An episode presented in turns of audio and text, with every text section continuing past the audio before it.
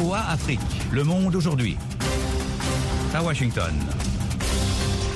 Bonsoir à toutes et à tous. Au micro, Mohamedou Oumfa pour vous présenter le monde aujourd'hui, édition du mercredi 3 janvier 2024. Il est 19h30 temps universel. Voici le sommaire. L'ancien président sierra-léonais Ernest Baikoroma inculpé pour son rôle présumé dans une tentative de coup d'État selon le gouvernement. Des centaines de personnes ont manifesté ce mercredi dans la capitale somalienne pour dénoncer un accord entre la région séparatiste du Somaliland et l'Éthiopie. Au Nigeria, au moins 15 personnes ont été tuées dans des attaques djihadistes lors du Nouvel An dans l'état de Borno. Plus de 100 morts en Iran dans une double explosion ayant ciblé une cérémonie d'hommage au général Qassem Soleimani, architecte des opérations militaires iraniennes au Moyen-Orient. Le ministère russe de la Défense annonce avoir récupéré 248 soldats dans un échange de prisonniers avec l'Ukraine. Dans une dizaine de minutes, les nouvelles économiques avec Nani Talani et les sports présentés par Yakuba Ouitraogo. Mais pour commencer, le journal. Des centaines de personnes ont manifesté ce mercredi dans la capitale somalienne Mogadiscio pour dénoncer un accord entre la région séparatiste du Somaliland et l'Éthiopie, offrant à ces dernières un accès à la mer. L'Éthiopie a assuré que l'accord ne transgresse aucune loi et qu'elle ne va pas reconnaître le Somaliland, mais qu'elle mènera une évaluation en vue de prendre position sur les efforts de la région séparatiste pour obtenir une reconnaissance internationale. Nani Talani. Les manifestants ont brandi des pancartes clamant pas un pouce de notre territoire n'est à vendre, nous ne renoncerons pas à un pouce de notre terre, ou encore la Somalie appartient aux Somaliens. À Mogadiscio, des centaines d'habitants, dont de nombreux écoliers, se sont réunis au stade Kounis. Ils ont chanté des slogans hostiles au président somalilandais Moussebihi Abdi et au premier ministre éthiopien Abiy Ahmed. Le gouvernement somalien dénonce un texte illégal, nul et non avenu. Il promet de combattre par tous les moyens légaux l'accord qu'il qualifie d'agression et de violation flagrante de sa souveraineté. D'après l'Éthiopie, l'accord maritime ne transgresse aucune loi. Il lui accorde l'accès à 20 km de côte dans la République autoproclamée du Somaliland sur le stratégique golfe d'Aden pour une durée de 50 ans. Selon Addis Abeba, l'Éthiopie y bénéficiera d'une base navale permanente et de services maritimes commerciaux dans ce golfe grâce à un accord de location. Le président somalilandais Moussé Bi Abdi a affirmé qu'en échange, l'Éthiopie va reconnaître formellement la République du Somaliland, ce qu'aucun pays n'a fait depuis qu'elle a proclamé unilatéralement son indépendance de la Somalie en 1991. L'ancien président sierra-léonais Ernest Baikoroma, qui a dirigé le pays de 2007 à 2018, a été inculpé ce mercredi pour son rôle présumé dans les événements du 26 novembre, qualifié de tentative de coup d'État par le gouvernement. L'ancien président est inculpé de quatre infractions, dont trahison et dissimulation de trahison, a indiqué un communiqué du gouvernement signé par le ministre de l'Information. Aux premières heures du 26 novembre, des hommes avaient attaqué une armurerie militaire, deux casernes, deux prisons et deux postes de police. Les combats ont fait 21 morts, 18 membres des services de sécurité et trois assaillants, selon le ministre de l'Information. 80 personnes ont été arrêtées en lien avec ces événements, majoritairement des militaires, selon les autorités. Au Nigeria, au moins 15 personnes ont été tuées dans des attaques djihadistes lors du Nouvel An contre deux villages de l'État de Borno. Les détails avec Yakuba Ouedraogo.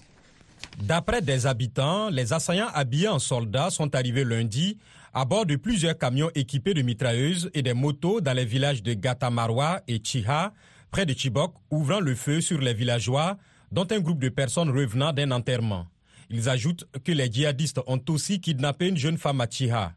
Outre les meurtres, les insurgés ont emporté de la nourriture et incendié des maisons dans les deux villages, selon Ayuba Alamson, un responsable de la population de Chibok. Nahum Dasso, porte-parole de la police de l'État de Borno, a confirmé l'attaque mais n'a pas fourni de détails ni donné le bilan des victimes. Pour l'heure, aucun élément ne permet d'identifier clairement la faction djihadiste qui a mené ces assauts. Dans la région, le groupe islamiste Boko Haram et sa faction rivale, l'État islamique en Afrique de l'Ouest, mènent tous deux des raids contre la population. Depuis le début de l'insurrection djihadiste en 2009, le conflit a fait plus de 40 000 morts et 2 millions de déplacés au Nigeria et déclenché une crise humanitaire selon l'ONU. Le général Hamdan Daglo, commandant des forces de soutien rapide au Soudan, poursuit une tournée en Afrique de l'Est en vue de favoriser des négociations de paix avec des arrêts au Kenya, en Ouganda, en Éthiopie et à Djibouti. Le point avec Eric Manirakiza. Le général Daglo a été reçu par le président kenyan Ruto, saluant les pourparlers menés par l'IGAD pour une solution politique durable entre les forces paramilitaires et l'armée soudanaise. Cette tournée vise à réunir Daglo et le chef de l'armée soudanaise pour des discussions, alors que la guerre a déjà causé des milliers de morts et déplacé des millions de personnes. Malgré des signes d'ouverture du général Daglo, les précédentes tentatives de médiation n'ont jusqu'à présent conduit qu'à de courtes trêves non respectées, alors que le conflit s'étend désormais à de nouvelles régions du Soudan.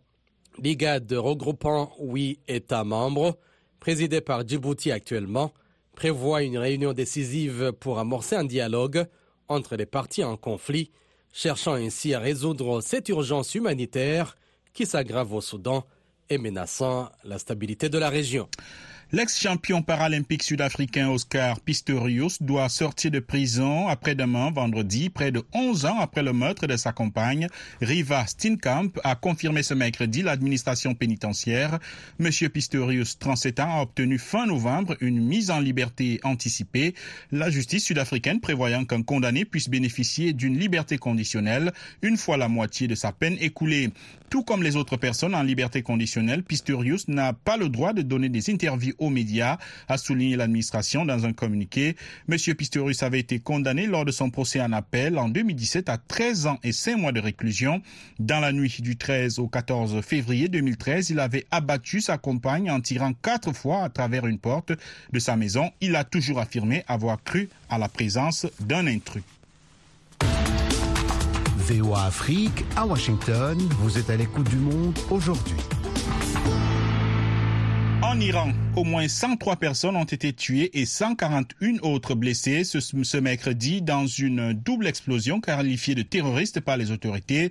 Téhéran a décrété un deuil national pour demain jeudi. Abdurrahman Dia.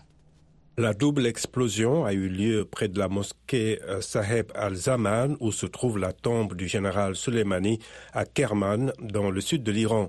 Une foule compacte composée de représentants du régime et d'anonymes y était rassemblée pour une cérémonie commémorative. L'agence de presse officielle iranienne IRNA ajoute que certains blessés se trouvaient dans un état critique, laissant penser que le bilan pourrait encore s'alourdir. L'attaque a été rapidement qualifiée d'acte terroriste par Rahman Jalali, adjoint au gouverneur de la province de Kerman dans le sud de l'Iran. Elle n'a pas été revendiquée dans l'immédiat. Qassem Soleimani avait été tué en janvier 2020 à l'âge de 62 ans lors d'une attaque de drone américain en Irak. Homme clé du régime iranien, il était également l'une des personnalités publiques les plus populaires du pays.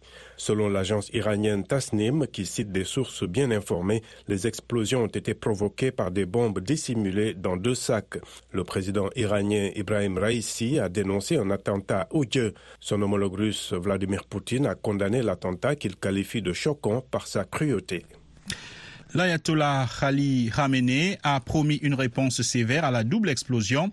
Les ennemis diaboliques et criminels de la nation iranienne ont une nouvelle fois provoqué un désastre et transformé en martyrs un grand nombre de personnes de notre peuple à Kerman, a déclaré dans un communiqué le guide suprême de la révolution islamique. Cette catastrophe connaîtra une réponse sévère si Dieu le veut, a-t-il ajouté. Pour sa part, le secrétaire général de l'ONU, Antonio Guterres, a condamné avec force la double explosion. Il appelle à ce que les responsables soient traduits en justice, a déclaré sa porte-parole adjointe Florencia Sotonino dans un communiqué. Les États-Unis n'ont été impliqués en aucune façon. Toute affirmation contraire est absurde, a déclaré le porte-parole du département d'État Matthew Miller en ajoutant Nous n'avons aucune raison de croire qu'Israël est impliqué dans cette explosion. Le ministère russe de la Défense a annoncé ce mercredi avoir récupéré 248 soldats dans un échange de prisonniers avec l'Ukraine, une première officiellement depuis plusieurs mois. Kiev accusant Moscou de bloquer les négociations sur le sujet. À l'issue d'un processus de négociation complexe, 248 militaires russes ont été rapatriés du territoire contrôlé par le régime de Kiev, a indiqué le ministère russe dans un communiqué sur Telegram. Et puis en France, près de 200 habitants du Pas-de-Calais dans le nord ont été contraints d'évacuer leur maison inondée ce mercredi, deux mois après, après des crues historiques, tandis que l'eau monte dans d'autres régions septentrionales françaises battues par les pluies. Voilà pour le journal. Vous écoutez Le Monde aujourd'hui sur VOA Afrique et voaafrique.com. À présent, les dernières nouvelles économiques en Afrique et ailleurs. La Minute Éco, c'est avec Nani Talani. Les producteurs de cacao de Côte d'Ivoire assurent que les perspectives pour la récolte de mi-avril à septembre sont bonnes, malgré de très faibles précipitations dans toutes les régions cacaoyères. Les coopératives et les producteurs de cacao confie que les acheteurs de fèves des principaux exportateurs et broyeurs payent 1050 francs CFA le kilogramme, soit 50 francs CFA de plus que le prix garanti de 1000 francs CFA. Les autorités de Libreville et la Banque mondiale ont signé un prêt de 68,5 millions de dollars pour le projet Gabon numérique visant à accélérer l'adoption de services publics numérisés et remédier aux inégalités persistantes dans l'accès aux services publics. Le projet créera un environnement propice à l'accélération de la transformation numérique en renforçant les fondements juridiques, réglementaires et technologiques de la protection des données, de la cybersécurité et de la sécurisation des données au sein du secteur public. Pour terminer, la Banque mondiale a approuvé 76 millions de dollars pour le projet de transformation économique rurale au Libéria. Monrovia a aussi reçu un don de 9 millions de dollars de la banque CAFW pour établir une connectivité routière de base. Celle-ci est vitale pour la production alimentaire, le renforcement des moyens de subsistance, l'inclusion sociale, le renforcement de la résilience et la compétitivité globale de l'économie du Libéria. Et maintenant, l'actualité sportive. Nous accueillons Yakuba Ouedraogo. Salut Yakuba. Bonsoir Mohamedou, bonsoir à tous. Wilfried Ndidi, forfait pour la Cannes qui débute la semaine prochaine en Côte d'Ivoire. Oui, le porte-parole des Super Eagles, Baba Femi Raji, affirme que l'influent milieu de terrain nigérian a été remplacé par Al-Hassan Youssouf, qui est en bonne forme avec le Royal Antwerp, champion de Belgique. Wilfried Ndidi a manqué la victoire 4-1 de son équipe Leicester City en raison d'une blessure non spécifiée. Les Nigérians, triple champions d'Afrique, s'entraînent aux Émirats arabes unis en vue du tournoi.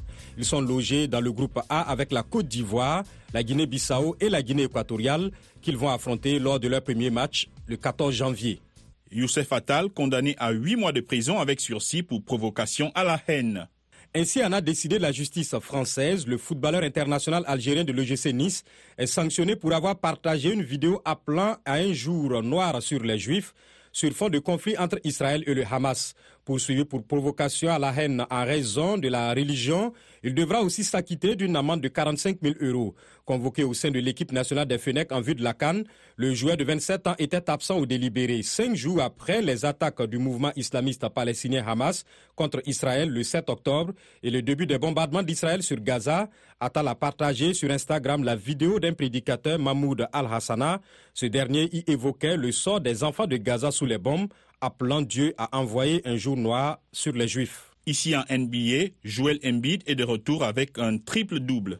Avec 31 points, 15 rebonds et 10 passes décisives, son deuxième triple-double de la saison, le Camerounais a signé un retour fracassant avec les Sixers, lui qui était absent depuis quatre matchs en raison d'une blessure à la cheville. Philadelphie s'est imposé contre les Bulls de Chicago 110 à 97. En revanche, les 20 points de Victor Wambanyama n'ont pas suffi.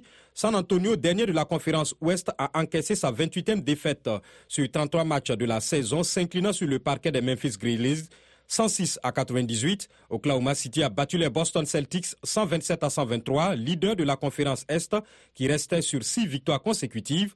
De son côté, Golden State s'est repris à Orlando. Les Warriors, 11e de la conférence Ouest et qui restaient sur une troisième défaite d'affilée, ont gagné à Orlando 121 115. Charlotte retrouve aussi le goût de la victoire Après 11 défaites consécutives, les Hornets ont retrouvé le chemin de la victoire chez les Sacramento Kings, 104 à 111. La Nouvelle-Orléans et ses Pélicans n'ont fait qu'une bouchée des Nets de Brooklyn, 112-85.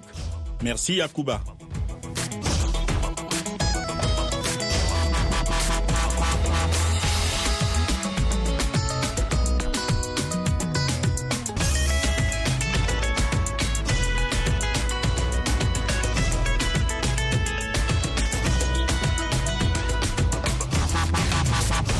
Le Monde aujourd'hui, VOA Afrique.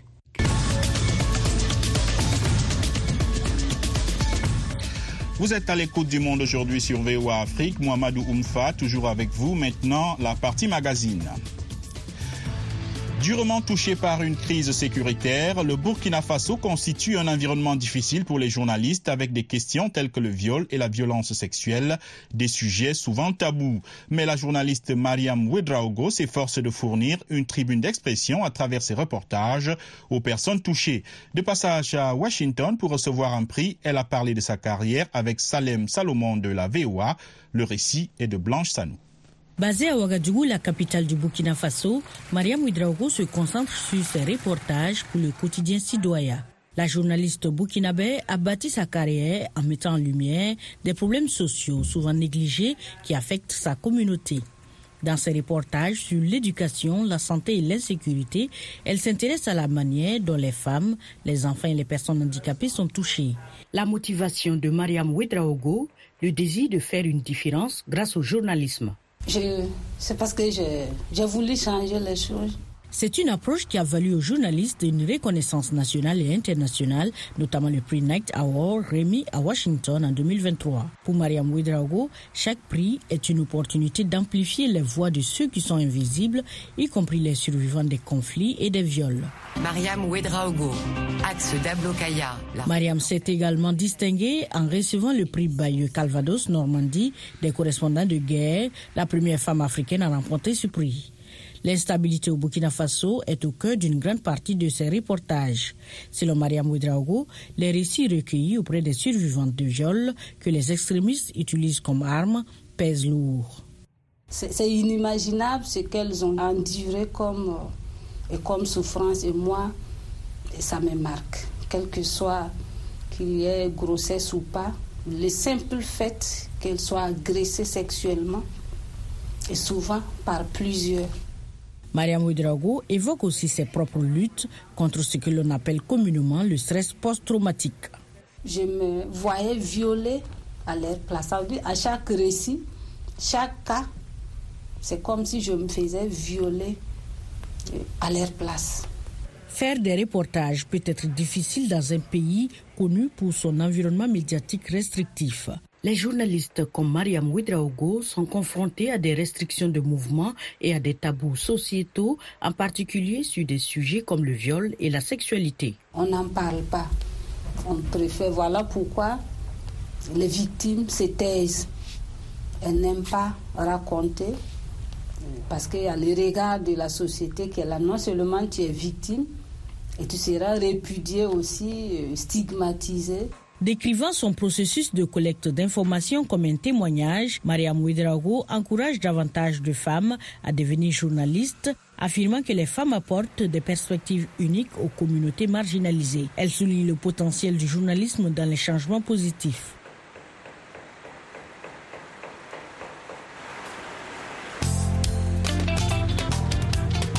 FM 102, c'est VOA Afrique à Dakar au Sénégal, 24 h sur 24.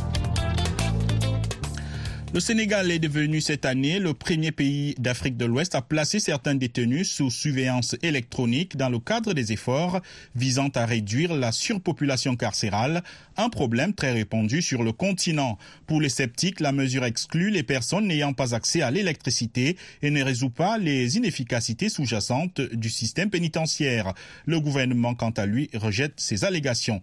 Nani Talani nous en dit plus.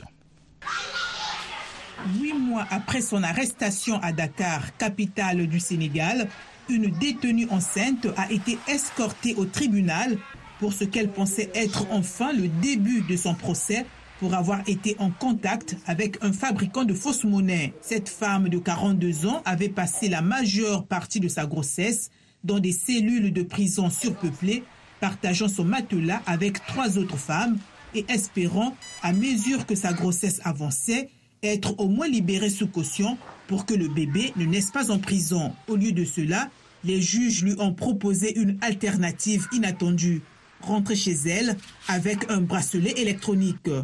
C'est dur. Vraiment, c'est dur. Parce que tu sais, la femme, c'est elle. Quand la femme a quitté son mari, quitté sa maison pour aller en prison, c'est un peu dur. Le Sénégal cherche activement à résoudre la question de surpopulation carcérale avec des peines alternatives. Ça, ça permet de résoudre d'abord la surpopulation carcérale parce que nos, nos prisons quand même sont, sont, surpeuplées. La deuxième chose que je, que je vois et que je constate, c'est que ça permet aussi de, de, de, de, lutter contre les longues détentions provisoires. Certains détenus pensent que les bracelets électroniques ne règlent pas tous les problèmes. Oui, bon, moi je pense que c'est une bonne initiative, mais bon, il, il devrait chercher à l'améliorer. Pour des gens, imagine des fois, tu as, un décès, comme j'ai eu des décès récemment que je ne pouvais pas aller assister j'étais obligé de rester chez moi, bien appelé pour donner mes condoléances. C'était des gars très proches. Pour la société civile, le port du bracelet électronique empêche presque les détenus de vivre pleinement leur vie. La surpopulation carcérale en Afrique est liée à l'insuffisance de personnel et de formation, à des installations archaïques et insuffisantes, à une culture de détention systématique au fait que les prisonniers ne sont pas libérés sous caution en raison de l'absence d'adresse officielle et surtout à la nécessité d'augmenter les budgets des ministères de la protection sociale. Par ailleurs, la détention provisoire dépasse souvent les délais légaux en raison du manque d'avocats et de magistrats, ce qui signifie que certains détenus peuvent attendre des années avant d'être entendus par un juge. Vous êtes bien sur VOA Afrique, à Niamey au Niger, sur le 102.5 FM, 24h sur 24. Rendons-nous justement au Niger pour parler du tournoi de lutte Sabre National qui représente l'unité dans un pays secoué par des attaques terroristes et récemment menacé d'une intervention militaire extérieure du fait du coup d'État ayant renversé le président Mohamed Bazoum. Isaka Isaka a remporté son troisième titre consécutif au Sabre et le sixième de sa carrière. Les détails avec Dini Niwa. Le tournoi de lutte annuel organisé à Agadez, ville du nord du Niger, passionne cette vaste nation d'Afrique de l'Ouest. Le sabre national, qui en est à sa quatrième édition, est placé cette fois sous le signe de la sauvegarde de la patrie. Les arènes sont parées aux couleurs des trois pays du Sahel, tous en lutte contre l'insurrection djihadiste ayant éclaté dans le nord du Mali en 2012. Alassane Youssoufa, conseiller général, salue l'événement. Depuis les événements du 26 juillet 2023, nous avons une levée de conscience de toute la jeunesse nigérienne par rapport à la patrie, par rapport à l'autonomisation, par rapport à l'indépendance de notre pays. Donc c'est vrai, nous sommes dans une situation difficile, mais le peuple nigérien est résilient. Et aujourd'hui, ce championnat organisé nous montre une fois de plus l'attachement de toute la jeunesse nigérienne et tout le peuple nigérien aux idéaux du CNSP. Après huit minutes de combat, Isaka Isaka est entré dans l'histoire de la lutte lorsque le genou et le coude de son adversaire ont touché le sable. Dans la tribune d'honneur sont présents les premiers ministres du Mali, du Burkina Faso et du Niger, trois pays gouvernés par des régimes militaires et qui ont formé en septembre l'Alliance des États du Sahel. Pour Lawel Ahmed, représentant de la compagnie régionale d'énergie, ces tournois sont également symboles de cohésion sociale. C'est la promotion de la paix, de la sécurité et, et, même du développement. C'est-à-dire que dans ce cadre-là, aujourd'hui, il, y, a des gens qui sont venus pour la voir, il y a des gens qui, vendent de, des produits, des marchandises, des sociétés qui vendent leurs euh, produits et qui font la promotion de leur euh, activité. Donc c'est tout un cadre de développement, de culture, du tourisme. Et tout ça, ça fait partie aujourd'hui des objectifs prônés par cet événement. Les entreprises et les mécènes financent les prix d'une valeur maximale de 16 500 dollars qui récompensent également la meilleure danse, le meilleur costume et même la meilleure capacité à chanter ses propres louanges. Plus qu'un sport, Aibo Hassan le voit comme une réunion de famille.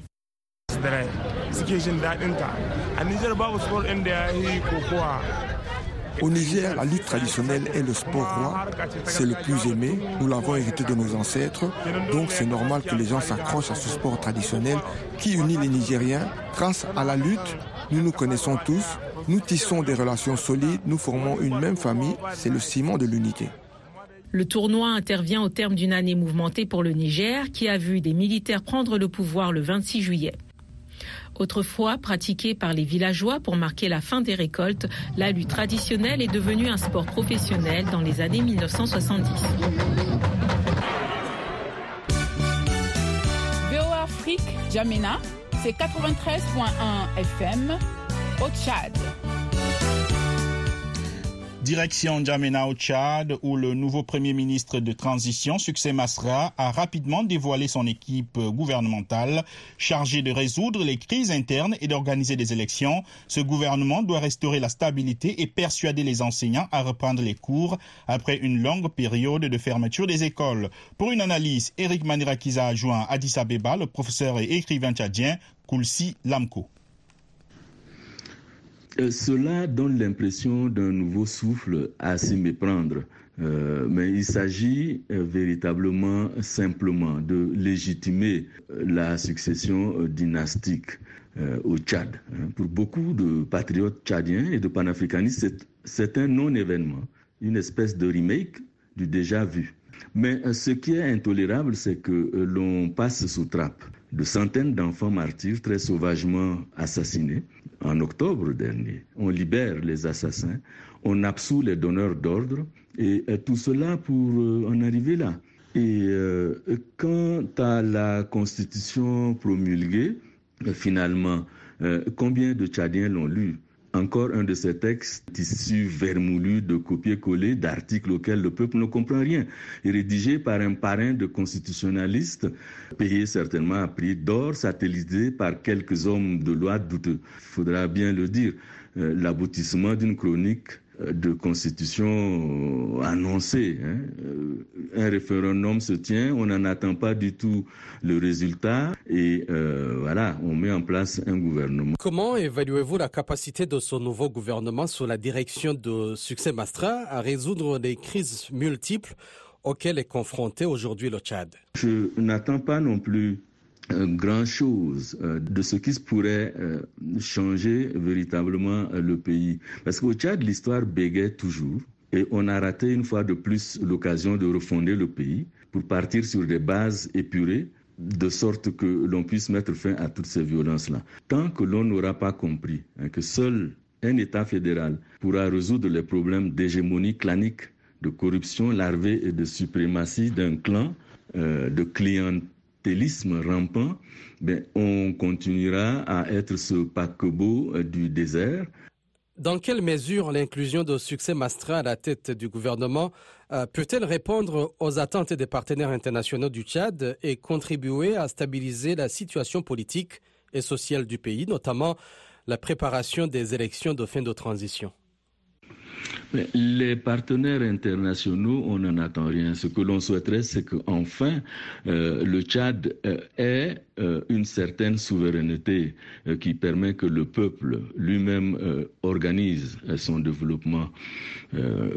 et, on est loin d'être libéré de ce système france-africain avec ses officines lugubres et occultes qui a pris en otage hein, nos souffles, nos têtes et nos bras et c'est cela qu'il faut stigmatiser. Euh, quant à la préparation des nouvelles élections, je ne suis pas Madame Soleil, mais on peut bien s'attendre à ce que l'on nous annonce très bientôt que euh, la transition a été prolongée de quelques années encore. C'était Koulsi Lamko, professeur et écrivain tchadien. Il a été joint à Addis Abeba par Eric Manirakiza.